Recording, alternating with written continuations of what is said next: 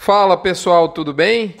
Aqui é o Rodrigo Albuquerque, você está comigo no Mini Front, edição número 420, que está indo ao ar no dia 28 de fevereiro, praticamente no último dia, último dia útil, né? Do segundo mês do ano.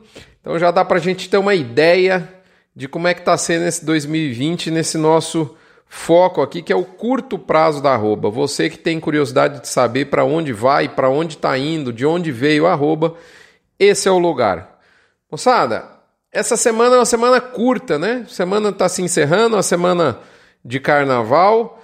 Numa semana curta, morta, pouca coisa poderia ocorrer em termos de preço de arroba e é exatamente o que aconteceu. A média Brasil variou míseros 7 centavos por arroba, ou seja, nada. O atacado da carne permanece de lado, aí orbitando entre o 12,50 a 13,10, dependendo da fonte que você considera a fonte de informação.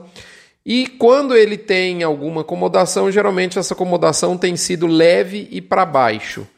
A arroba, de outra sorte, também está de lado. Porém, quando ela tem alguma acomodação nos últimos dias, ela teve uma acomodação, uma mudança para cima. Noves dentro, noves fora, tudo igual, nada mudou de maneira forte no mercado. A escala segue dando uma encurtadinha e a gente até tinha adiantado que essa era a tendência na semana passada, mesmo porque ia ser difícil achar o pecuarista para negociar e o que de fato acabou acontecendo nos últimos dias. E aquela história também, né, moçada? Se a chuva, por um lado, dificulta a colheita, que está em andamento pelos campos do Brasil. Em contrapartida, ela permite que os pastos entreguem alguma calma na hora do dono do boi gordo negociar. Lembrando a você, você já sabe, mas não custa lembrar, o Front, Mini Front chega no oferecimento de MSD, Saúde e Reprodução Animal, Vmax, aditivo à base de virginiamicina da Fibro, Cargill Nutron Integral, marca consolidada do setor de nutrição animal do Brasil.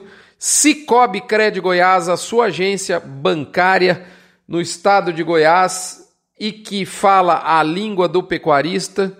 Agropecuária Grande Lago e, por fim, integrando o nosso time, eis que chega o, o último integrante dessa nossa jornada de 2020, que é a UPL uma empresa de defensivos químicos, de agroquímicos que tem uma linha bastante interessante, a Pronutiva, uma linha em que você ajuda a, a manter a saúde da planta. Seja muito bem-vinda ao UPL, mais um parceiro aqui do Front, fechando o universo dos, do, da, das empresas que estão aqui ajudando a esse front chegar até onde ele tem que chegar. Ok? Muito bem. Voltando aqui ao nosso assunto, o que a gente vê, né, que a gente tem a, a, a vigência de uma oferta de gado é, curta, uma oferta reduzida, mas o atacado da carne, ou seja, a ponta da demanda, não tem permitido um aquecimento da arroba nesse nosso primeiro bimestre como um todo e, e nesse momento inclusive. Nós temos a acompanhar agora, porque nós vamos entrar num período em que os salários pingam no bolso da população e isso pode alterar esse quadro mais morno da carne.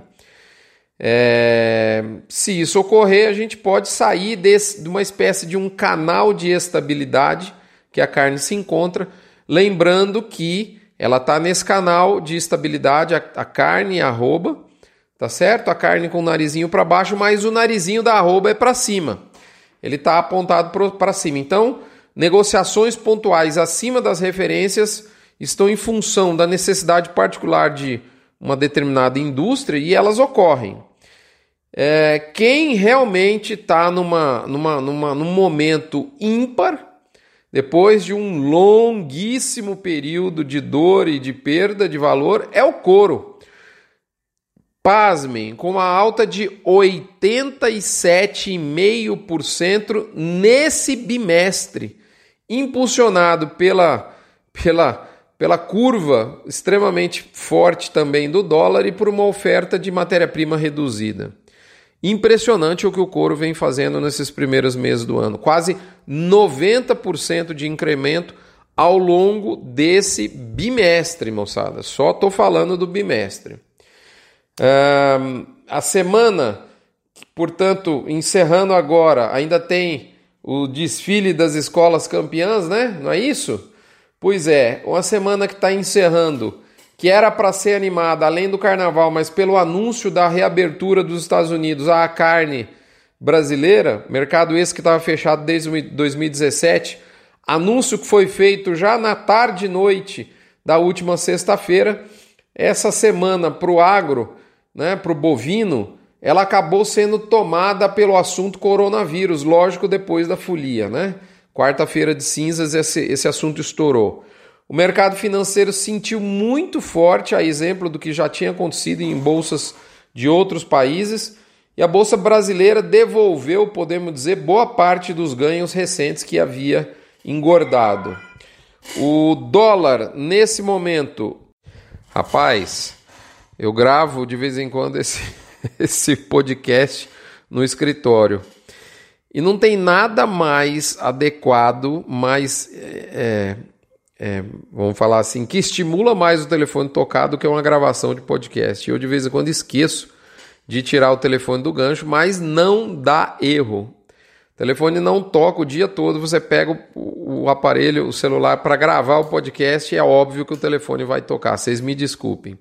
Eu estava falando que o mercado financeiro tinha sentido forte a bolsa devolvendo inclusive parte dos ganhos recentes, e o dólar, em sentido oposto, disparou aos 4,50. Então, assim, o moral da história, quando isso aconteceu, mercado financeiro, a bolsa de valores, as ações derreteram, isso é fato. Mas o que pesa mais, agora falando no agro, o coronavírus limitando a economia mundial ou o dólar facilitando, sendo um facilitador da nossa exportação, dólar mais alto? a resposta que o mercado nos dá nesse momento, ele, ele aposta na segunda opção. Claro que o assunto preocupa, mas a gente viu que as commodities boi e milho não sofreram nessa semana, mesmo com a bomba do sujeito que passou alguns dias lá na Itália e depois chegou no Brasil, deu logo uma festa para 30 pessoas, né? E descobriu depois, no dia seguinte, que estava infectado pelo coronavírus. Isso não afetou as commodities, pelo contrário, boi e milho foram para cima neste teste que foi o mais ferrenho, né, desde esse embrólio do coronavírus. Né, isso atingiu de fato o Brasil. Nesse momento, eu lembro você, nós estamos passando por um momento de chuva bastante forte, momento de chuva importante toda essa semana, os últimos dias de mercado. É, a gente viu algo, até algum impacto em termos de produção, em termos de entrega de boi gordo com as estradas dificuldade de escoamento da safra de grãos isso, e da colheita, isso é fato. E é muito importante nesse momento, será que essa onda de chuvas vai ajudar a recuperar o início da estação chuvosa que foi bem menos ameno, bem, bem, bem mais ameno, melhor dizendo? Nada melhor do que você trazer junto para a mesma mesa uma turma de, uma, de gestão de pasto, como eu sempre faço questão de anunciar aqui, o gerente de pasto, e a turma da suplementação, no meu caso aqui, Cargill Nutron Integral, que estão comigo lá na Fazenda Terra Madre, que são filiadas à Asbran.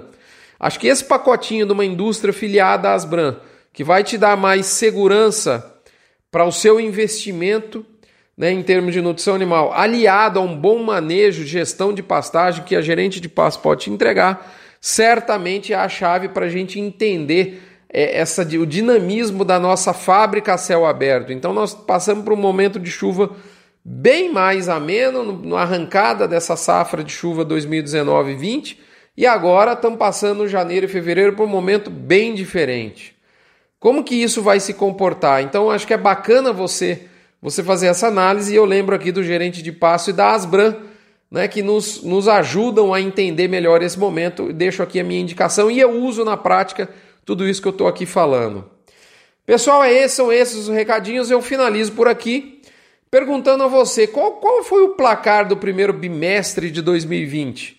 É isso que eu entrego para os assinantes do Front tradicional agora, dia 29 de fevereiro, né, no lançamento desse Front.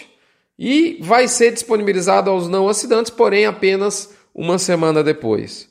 Faço o convite, portanto, para que você se torne um assinante, saiba mais sobre o mercado, saiba antes e ajude de quebra contribuindo com um real por assinante mês para o Hospital de Amor, que é essa né, a, a, a doação que o Front faz. Um real por assinatura por mês é doado ao Hospital de Amor. A gente deixa reunir o dinheiro depois de dois ou três meses e passa isso para o Hospital de Amor. Eu finalizo por aqui, esperando vê-los numa próxima oportunidade. Né? Se você quiser dar uma olhadinha no blog, fique à vontade lá no gestão de risco em pecuária.com.br. Caso contrário, nos vemos no seu agregador de podcast free na próxima semana. Um abraço, fiquem com Deus, até lá e ele há de querer esse nosso novo encontro. Nos vemos.